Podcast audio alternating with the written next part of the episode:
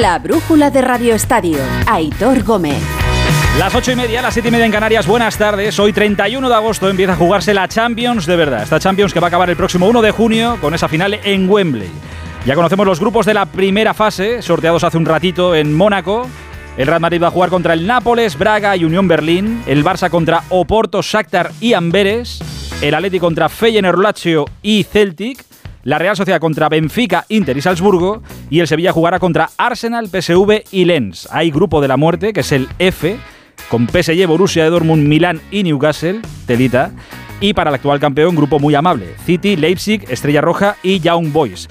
El grupo que queda es el del Bayern, United, Copenhague y Galatasaray. Para los españoles, a priori, la suerte, la mejor suerte ha ido para el Barça, pero los cinco tienen opciones de pelear por pasar incluso algunos como primeros de grupo, o sea que hay que pelearlo. Recuerdo que la Champions empieza a jugarse ya 19-20 de septiembre, ahí es cuando se juega la primera jornada. En esta gala en Mónaco, hace un ratito, insisto, ¿eh? se han dado también los premios a jugadores del año. Categoría masculina, Erling Haaland, y categoría femenina, premio para Aitana Bonmatí, la jugadora del Barça y de la selección campeona del mundo. Qué raro será que no se lleve también el balón de oro esta temporada.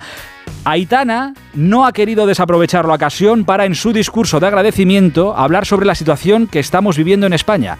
Ha hablado sobre un vicepresidente de la UEFA en una gala de la UEFA. Y me gustaría recordar un poco lo que, lo que ha pasado. Eh, creo que como sociedad no debemos permitir eh, que, se haya, que se haga abuso de poder en una relación laboral, así como también faltas de respeto. Así que me gustaría que desde mi compañera Jenny, a todas las mujeres que sufren lo mismo, estamos con vosotras y nada, espero que sigamos trabajando para que esta sociedad mejore. Ni una coma al discurso de Itana. No hay que moverle ni una coma. Pronunciado, insisto, en un auditorio con todo el fútbol mundial escuchando. Gracias, Aitana. Y por cierto, mejor entrenador, entrenadora de equipo femenino para Sarina Wakeman, seleccionadora inglesa que en su discurso ha dicho Sabemos los problemas de la selección española y estoy dolida como entrenadora y madre de dos hijas. Dedico este premio, su premio como mejor entrenadora, a la selección española que jugó un fútbol increíble. Merecen celebrar y merecen ser escuchadas. Gracias, Arina, por esto también. Sin premio, por cierto, para Jorge Vilda. Ahora analizamos el sorteo, pero cogiendo el hilo de la selección, mañana hay lista de Luis de la Fuente. Hay muchas ganas de escucharle, por la situación, por los aplausos, por Rubiales, por todo. Se ha hablado mucho de su futuro. Hoy el presidente en funciones, Pedro Rocha, le ha requete ratificado. A de la Fuente, digo. Está respaldado por todos los miembros de, de la federación. Es un trabajador que está haciéndolo de maravilla tenemos ahí dos partidos por delante y él solamente se tiene que dedicar a entrenar, a que tenga suerte en estos partidos, porque la suerte de él es la suerte de toda España. Esto del futuro de De La Fuente, pero ¿y del futuro de Rubiales? Ojito que la moción de censura, de la que hablábamos hace un par de días, todavía puede ser una realidad. Rafa Fernández, buenas tardes.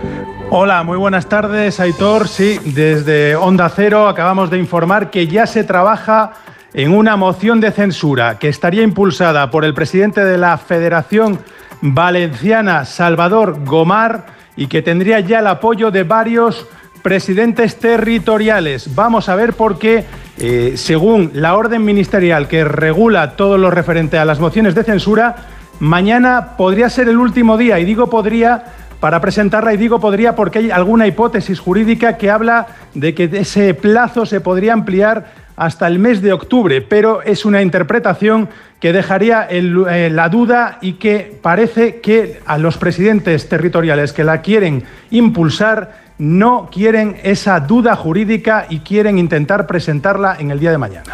El presidente de la Federación Canaria es Juan José Arencibia. Hola, presidente, buenas tardes.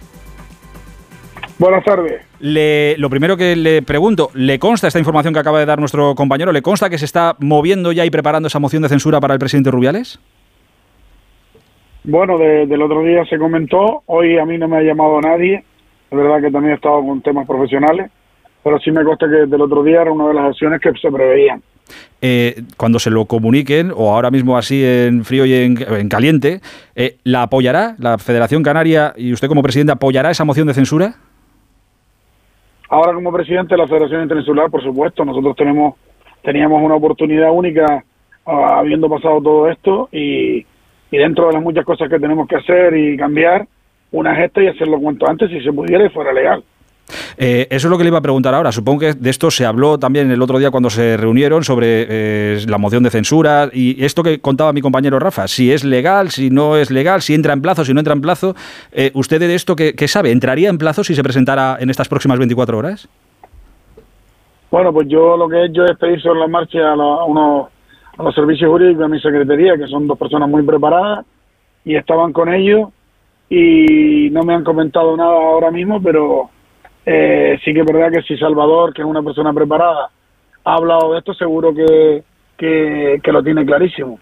Eh, presidente, la última que le hago. Eh, acabamos de escuchar lo que ha pasado esta tarde en esa gala del sorteo de la Champions en Mónaco, el discurso de Aitana, el discurso de la, selección, de la seleccionadora inglesa, hablando de lo que está pasando en el, en el fútbol español y la situación que estamos viviendo tenemos que acabar con esta vergüenza que es lo que estamos exportando al mundo. Y esta moción de censura parece ser que sería una muy buena solución y la más rápida, ¿no? Sí, yo creo que es la más rápida. Nosotros perdimos mucho tiempo desde que pasó todo porque la red eh, es, una marca mundial, España es una marca mundial. Perdimos eh, un día en esto es como si fuera un año, otro día fue otro año. Tenemos que recuperarnos rápido, ser ejemplarizantes en todo lo que hagamos, en toda la gente que, que entre que tenga que volver a salir de la federación y, y también lanzarle un mensaje al mundo que también le llevó el mensaje anterior, el más feo, el más malo, de que somos capaces, todos los presidentes de territoriales y el presidente interino ahora, Pedro Rocha, de poder cambiarlo y abrirnos otra vez con más transparencia y que uno de nuestros compañeros, que no venga nadie a mandarnos a nadie de nosotros, no lo necesitamos, hay compañeros muy preparados en, la, en las federaciones territoriales y, nosotros no, no, tenemos que tener a, nadie para que nos gobierne porque las federaciones territoriales a través de los propios estamentos de jugadoras, entrenadoras, por hablar en plan mujer, por el tema en el que estamos, árbitras, eh, presidentes del club y, y, muchas, muchísimas directivas, tenemos que nosotros ser los que tengamos que coger la sartén por el mango, confiar en, una, en uno de nuestros compañeros, olvidar nuestros egos, nuestras envidias, nuestras situaciones y que seamos todos los que tengamos que estar en tres áreas muy importantes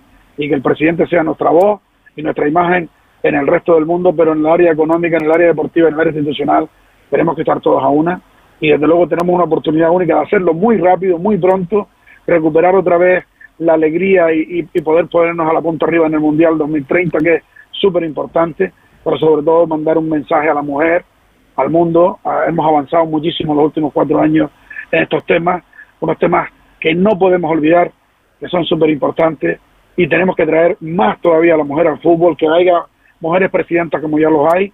Y he dicho, y lo digo aquí, si se me permite y tengo tiempo, que solo permitiría que uno de nosotros, de los compañeros, fuera presidente, que no permitiría que viniese nadie de fuera, pero sí que sería flexible con que viniera una mujer a ser presidenta de la Real Federación Española de Fútbol. En eso sí que sería flexible. Ojalá, así fuera. Presidente, eh, muchísimas gracias. Le mando un abrazo grande. Un abrazo grande también para ustedes. Un abrazo hasta ahora. Confirmado, ¿eh? el presidente de la Federación Canaria nos confirma que se está moviendo, lo que nos ha contado Rafa, se está moviendo esa moción de censura y la Federación Canaria apoyaría esa moción de censura que tiene que estar presentada en las próximas horas contra Luis Rubiales. A ver si las formas y los tiempos lo permiten. Eh, apoyemos, ahora que se han puesto manos a la obra y que van a hacer lo que tenían que haber hecho hace tiempo, a ver si se puede eh, llevar a cabo. Eh, gracias a Rafa Frante, también nuestro compañero, por la información. Recuerdo que mañana además se cierra el mercado, que en la vuelta Martínez, el francés, es nuevo líder, que Kius ha ganado en Jabalambre y que mañana juega la selección de básquet y que está jugando Sasuna el partido de vuelta de la eliminatoria contra el Brujas en Conference. 1-2, perdieron en la ida. Vamos todos con Osasuna. Ha empezado ya Saralegui, ¿cómo va eso? Buenas tardes. Buenas tardes, estamos en el minuto 8 de partido, de momento con empate a cero entre Brujas y Osasuna. Un Osasuna que busca remontar efectivamente esta eliminatoria previa a la fase de grupos de la Conference. El sorteo ya había deparado uno de los rivales más difíciles que llegó a octavos de la Champions el año pasado y que ya demostró en Pamplona su mayor experiencia europea y su calidad. Eso sí, el Brujas respetó mucho a Osasuna, lo está haciendo también ahora y eso debe hacerlo valer el equipo que entrena Yago Barrasate. El Brujas aplazó su partido de liga del fin de semana y repite la alineación de la ida y Osasuna ha cambiado siete jugadores de los que ganaron in extremis en Valencia, con el Chimi Ávila y Ante Budimir como referencias ofensivas. Arbitra el polaco Bodan Stefanski y hay 1.100 aficionados de Osasuna en las gradas del mítico estadio Jan Breidel. De momento, hoy el Brujas sí quiere la pelota, pero Osasuna no se arruga y John Moncayola ya en el minuto 4 ha chutado desde fuera del área un lanzamiento que se ha ido fuera. También es verdad que Zinkernagel y de Kuiper por parte del Brujas se han asomado ya por la portería de Sergio Herrera Minuto 9 de partido. Osasuna tiene que ganar por dos goles para pasar a eliminatoria, por uno para empatarla. Brujas 0, Osasuna 0. Suerte para Osasuna, ahora la Champions. La brújula de Radio Estadio. Aitor Gómez. Un motero siente la libertad del viento en su cara. Un mutuero hace lo mismo, pero por menos dinero. Vente a la mutua con tu seguro de moto y te bajamos su precio, sea cual sea. Llama al 91 555 5555. 91 555 5555. Por esta y muchas cosas más, vente a la mutua. Condiciones en mutua.es. ¿Nervioso por la vuelta al trabajo? Tranquilo, toma Ansiomet. Ansiomet con triptófano, lúpulo y vitaminas del grupo B contribuye al funcionamiento normal del sistema nervioso. Ansiomet, consulta a tu farmacéutico o dietista. El objetivo de todos, de todos, es Wembley, la final del 1 de junio. Y los equipos ya empiezan a conocer, ya conocen cómo empieza su camino. Empiezo por el rey de la competición. El Madrid va a jugar con el Nápoles, Braga y Unión Berlín.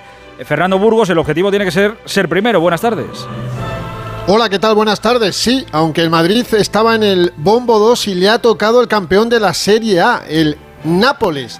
El equipo, el mejor equipo de Italia la pasada temporada, un Nápoles que se le da bien al Real Madrid porque se ha enfrentado a los napolitanos cuatro veces, tres victorias y un empate. La temporada 8-7-8-8 con Maradona yendo tirándole un caño. El Madrid le eliminó en la primera ronda y hace siete temporadas camino de la decimosegunda. Los de Zinedine Zidane ganaron 1-3 en el antiguo San Paolo, ahora Diego Armando Maradona Stadium, y también ganaron 3-1 en el estadio Santiago Bernabéu.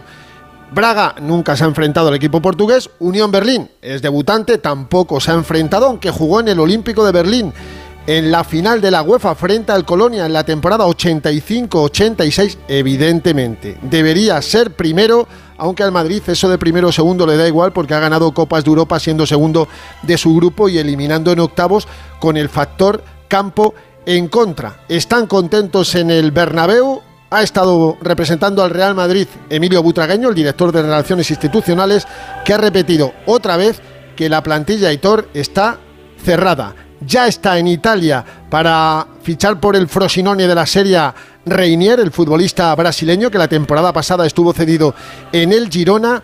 Va a estar una temporada cedido en el conjunto italiano sin opción de compra y vamos a ver porque quedan poco más de 24 horas. Ayer dijo a Perribay que iban a hablar con el Real Madrid sobre Odriozola. Están esperando en la Casa Blanca. No te vayas lejos, Fer, que tenemos otro asunto que tratar ahora en unos minutillos. Hasta ahora. Eh, el Barça va a jugar con el Oporto, con el Shakhtar y con el Amberes. No se quejará el Barça. Bueno, es que, hace, no se recuerda un sorteo eh, tan bueno desde hace mucho, mucho tiempo. Por lo menos sobre el papel. Alfredo, hay que pasar sí o sí. Muy buenas.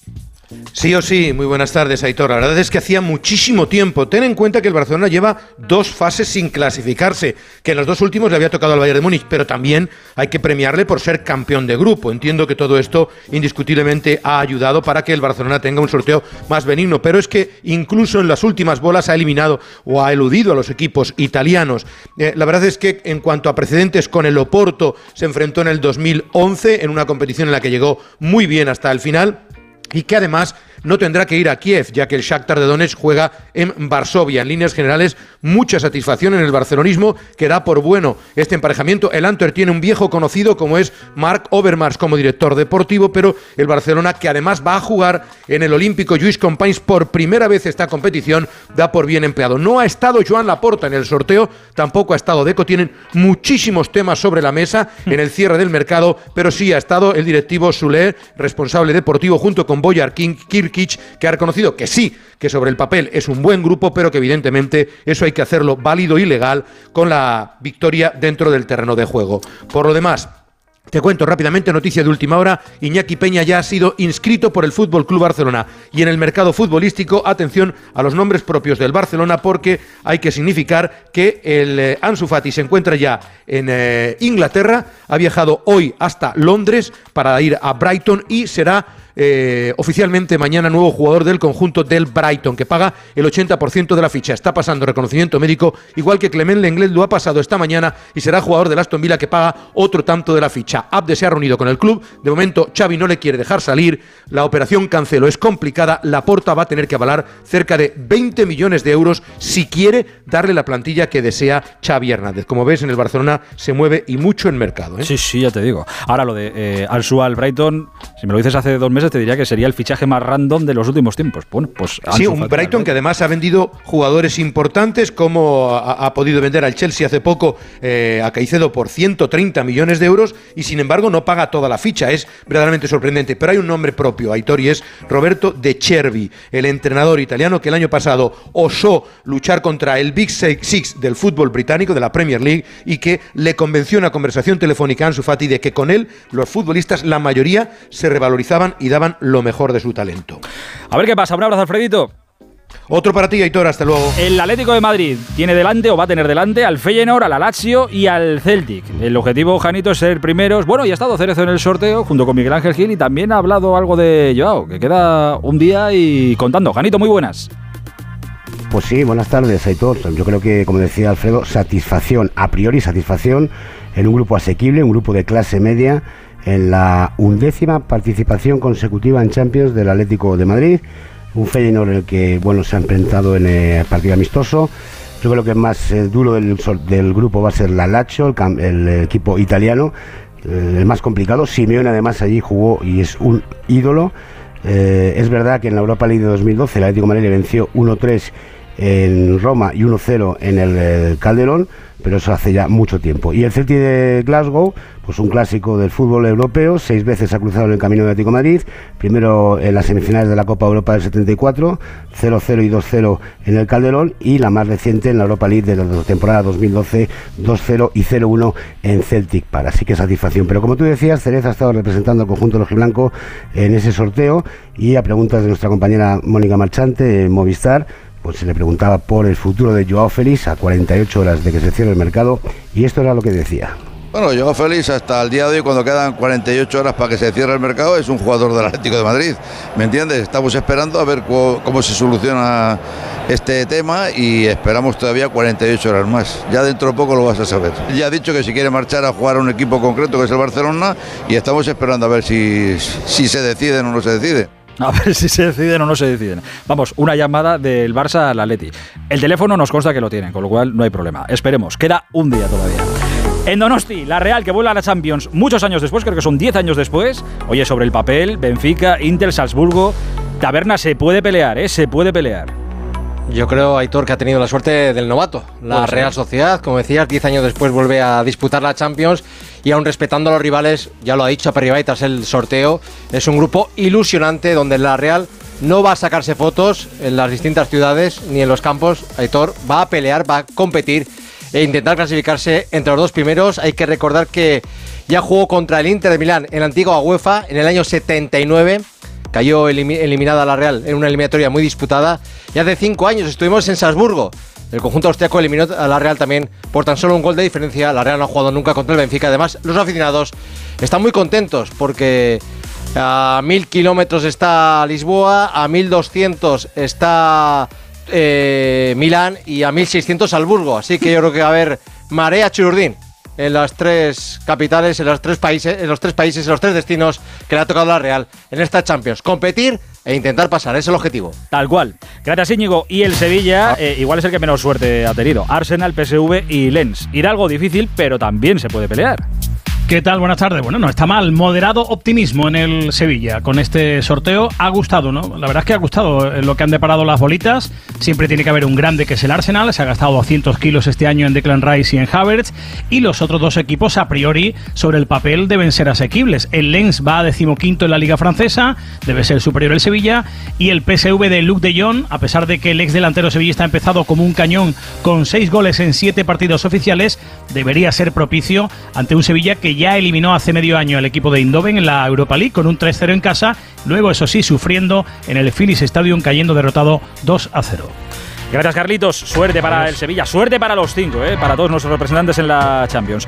Recuerdo que al margen de los españoles, el grupo de la muerte es para otros. PSG, Borussia de Dortmund, Inter y Newcastle. Va a estar divertida la Champions un año más. Así empieza esta edición de la Champions. Eh, por cierto, ¿cómo va el asunto para Osasuna, Saralegui? ¿Cómo va ese partido contra el Brujas? Pues mira, estamos en el minuto 18 de partido. El central Mechele, que está haciendo un marcaje intenso a Budimir, ya tiene una cartulina amarilla y se ha jugado a la segunda. Osasuna está sin complejos en el estadio Jan Breidel. Cierto es que, como en la ida, el Brujas amenaza cada vez que coge el balón y se le intuye el peligro. Pero de momento, buen partido de Osasuna. Primer remate a puerta de Budimir en el minuto 15, un remate de cabeza flojo que detuvo sin problemas Miñolet. 19 ya de partido, Osasuna 0, Brujas 0.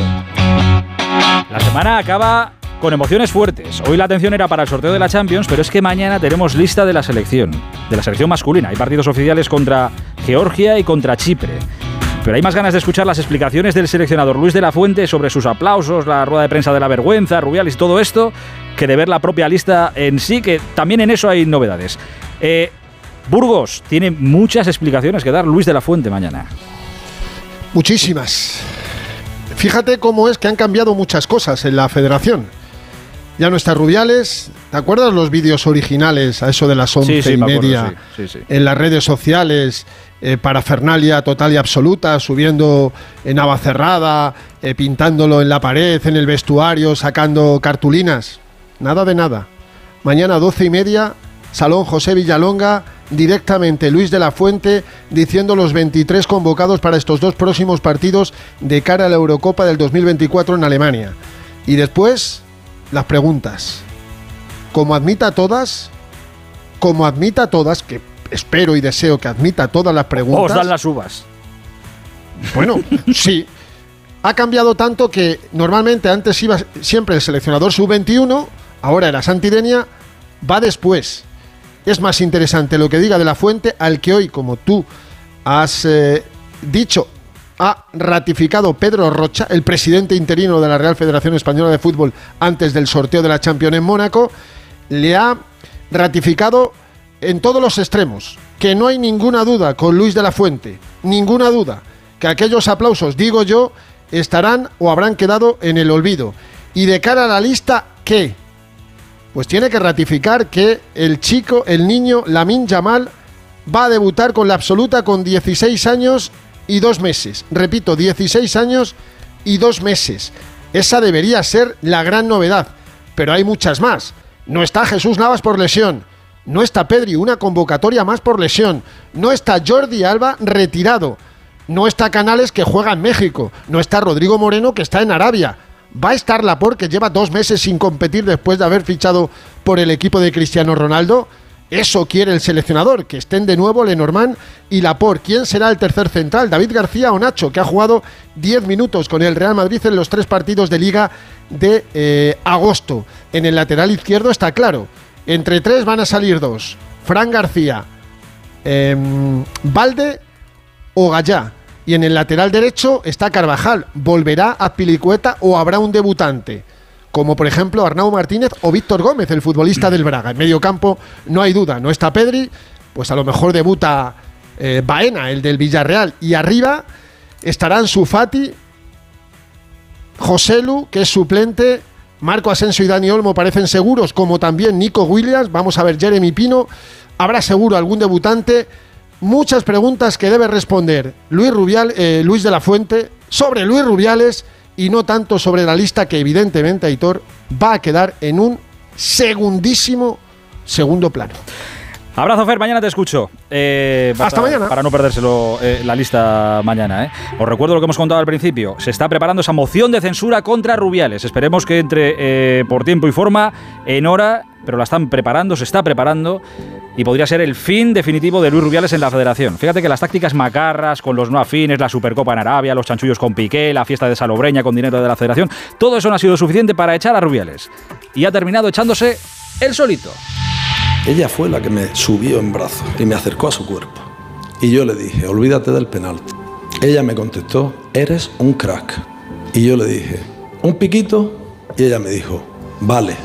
Madre mía, lo que le debemos al fútbol femenino no está escrito. Es que no está escrito. A todo esto mañana se cierra el mercado y hay cosas que no queremos que os quedéis sin saber. Marcos Díez, muy buenas. ¿Qué tal, Aitor? Eh, buenas tardes. Sí, eh, queda un día para que se cierre el mercado y siga habiendo movimientos. En el ámbito nacional, Santi Bueno ya es jugador de los Wolves a cambio de algo más de 10 millones y un 20% de una futura venta. Y en internacional, Gravenberch es nuevo jugador del Liverpool a cambio de 40 millones más 5 en variables. Bonucci jugará en el Unión Berlín, o sea que jugará contra el Real Madrid esta temporada. Y Lukaku es nuevo jugador de la Roma que llega cedido por una temporada por el Chelsea y sin opción de compra. Qué buen tío es y qué profesional. Que le he cambiado el nombre, Marcos por Mario, y aún así ha ido para adelante como un fenómeno. Me queda un poco loco, pero. Gracias, Mario. Dejamos el fútbol, venga.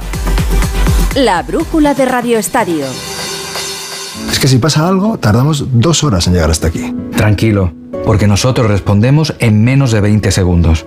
¿Ves? Con las cámaras y sensores ya está todo protegido. Así, si alguien intenta entrar a robar o a ocupar tu casa, nos enteramos antes y facilitamos las imágenes a la policía para que puedan actuar cuanto antes.